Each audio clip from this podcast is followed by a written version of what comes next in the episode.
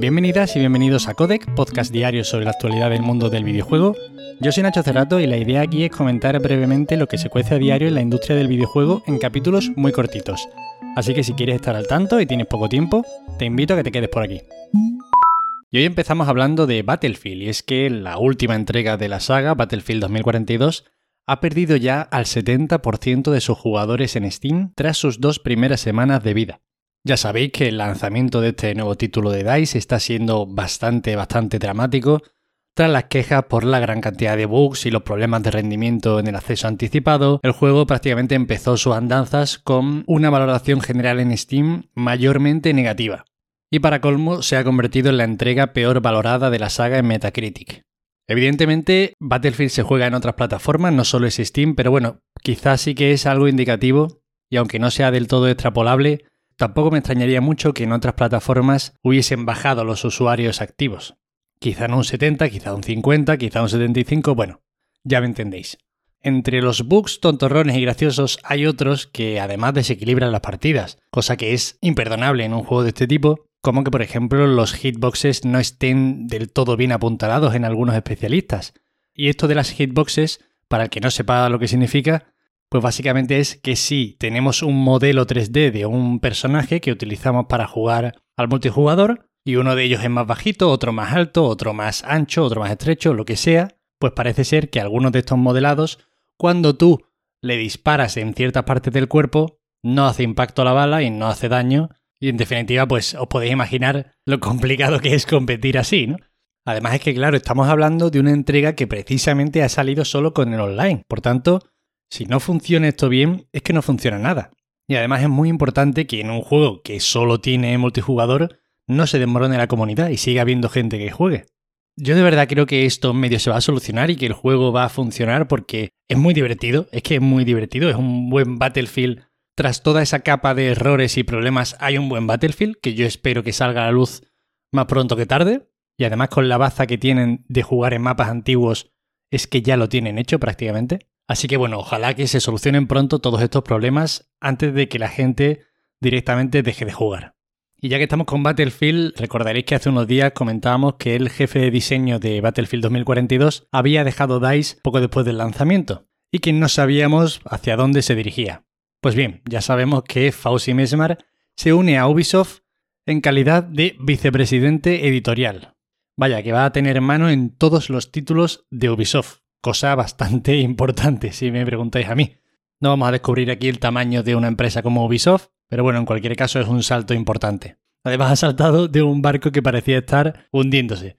El tío ha hecho la de que cuando estaba viendo que el Battlefield estaba plagado de bugs y que iba a haber problemitas con la comunidad, ha hecho la de cuando estás viendo una película con unos amigos y dices, oye, que voy al servicio, no, no paréis la película, no preocuparos. Y te vas a dormir directamente. pues el tío se ha ido. Dead Cells supera las 6 millones de copias vendidas y anuncia además su último DLC, que llegará a PC y consolas a principios de 2022 por tan solo 5 euritos, 4,99. Estas cifras son muy impresionantes, pero es que además son muy merecidas. Y es que el título de Motion Twin es un roguelite Metroidvania bastante fino, si me preguntáis a mí. Bien diseñado, extremadamente adictivo y con un apartado gráfico muy atractivo.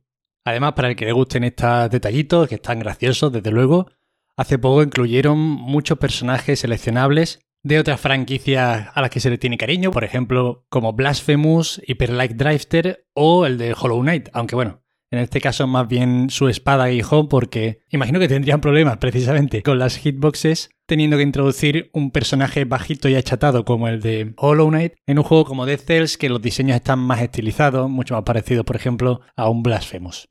Resumiendo, este es un juego muy interesante, si podéis echarle un ojo perfecto, está muy barato además en casi todas las plataformas, pero ojo que es muy adictivo. Y ahora nos vamos a Estados Unidos y es que los demócratas han anunciado un proyecto de ley para luchar contra los bots en las compras online.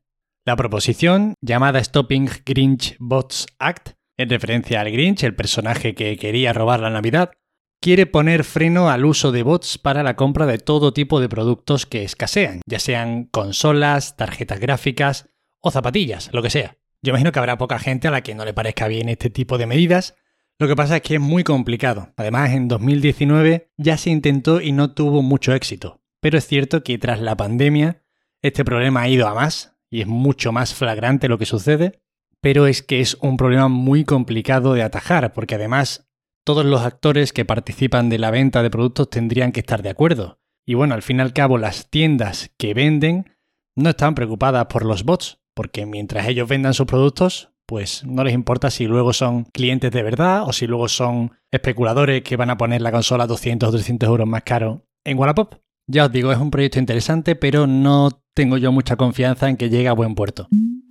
Y ahora tenemos que hablar de un retrasito y es que Sons of the Forest se pasa hasta el 6 de mayo de 2022.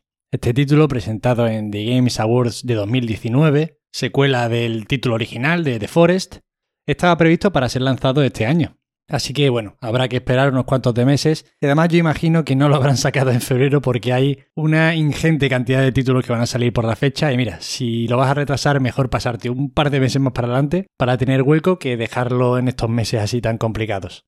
Para el que no conozca este título, consiste en un juego de supervivencia que nos sitúa en paisajes muy bonitos, incluso paradisíacos diría yo, que evidentemente se tornan en lugares de pesadilla absoluta. Os voy a dejar de todas formas en las notas del episodio el último tráiler que han convertido en IGN, acompañando el anuncio del retraso, porque de verdad que este juego tiene muy buena pinta, ¿eh? Y bueno, estamos a 2 de diciembre, estamos a principios de mes, y eso significa que hay que hablar de los jueguecitos que llegan, por ejemplo, al Game Pass. Además que este mes no está nada mal, porque bueno, estamos hablando de Halo Infinite, Stardew Valley o Among Us, entre los que se van a incorporar al Game Pass ahora en diciembre. También podremos jugar a títulos como One Piece Pirate Warriors 4, Aliens Fireteam Elite, Final Fantasy 13-2, Warhammer 40.000 Battle Sector o Lawn Moving Simulator, un simulador de cortacésped, entre otros.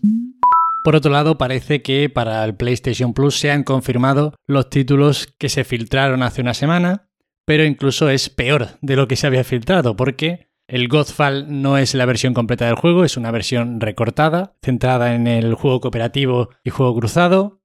Y lo demás sí que es todo lo que se había ya comentado, el Mortal Shell y el Lego DC Super Brilliance. Bueno, espero que no tengáis que tirar de los juegos de diciembre del Plus para subsistir. Y esas son todas las noticias de hoy. Espero que os hayan resultado entretenidas. Recordaros que hoy se lanza Solar Ash, el juego de Hard Machine, los creadores de Hyper Light Drifter, y bueno, en los análisis, si bien no están poniéndolo como el juego del año y de la historia, parece ser que ha salido un juego bastante apañado. Se ha descrito en más de una ocasión como una mezcla entre Super Mario Galaxy, Shadow of the Colossus o Jet Set Radio. Sale además por 30 euros, un muy buen precio y yo creo que seguramente sea un juego por lo menos muy disfrutable. Nada más, ya sabéis, para cualquier queja, sugerencia o comentario me tenéis en arroba Nacho Cerrato en Twitter os agradezco como cada día muchísimo que estéis ahí al otro lado escuchándome, de verdad, muchísimas gracias de corazón y nos vemos como siempre mañana. Hasta luego.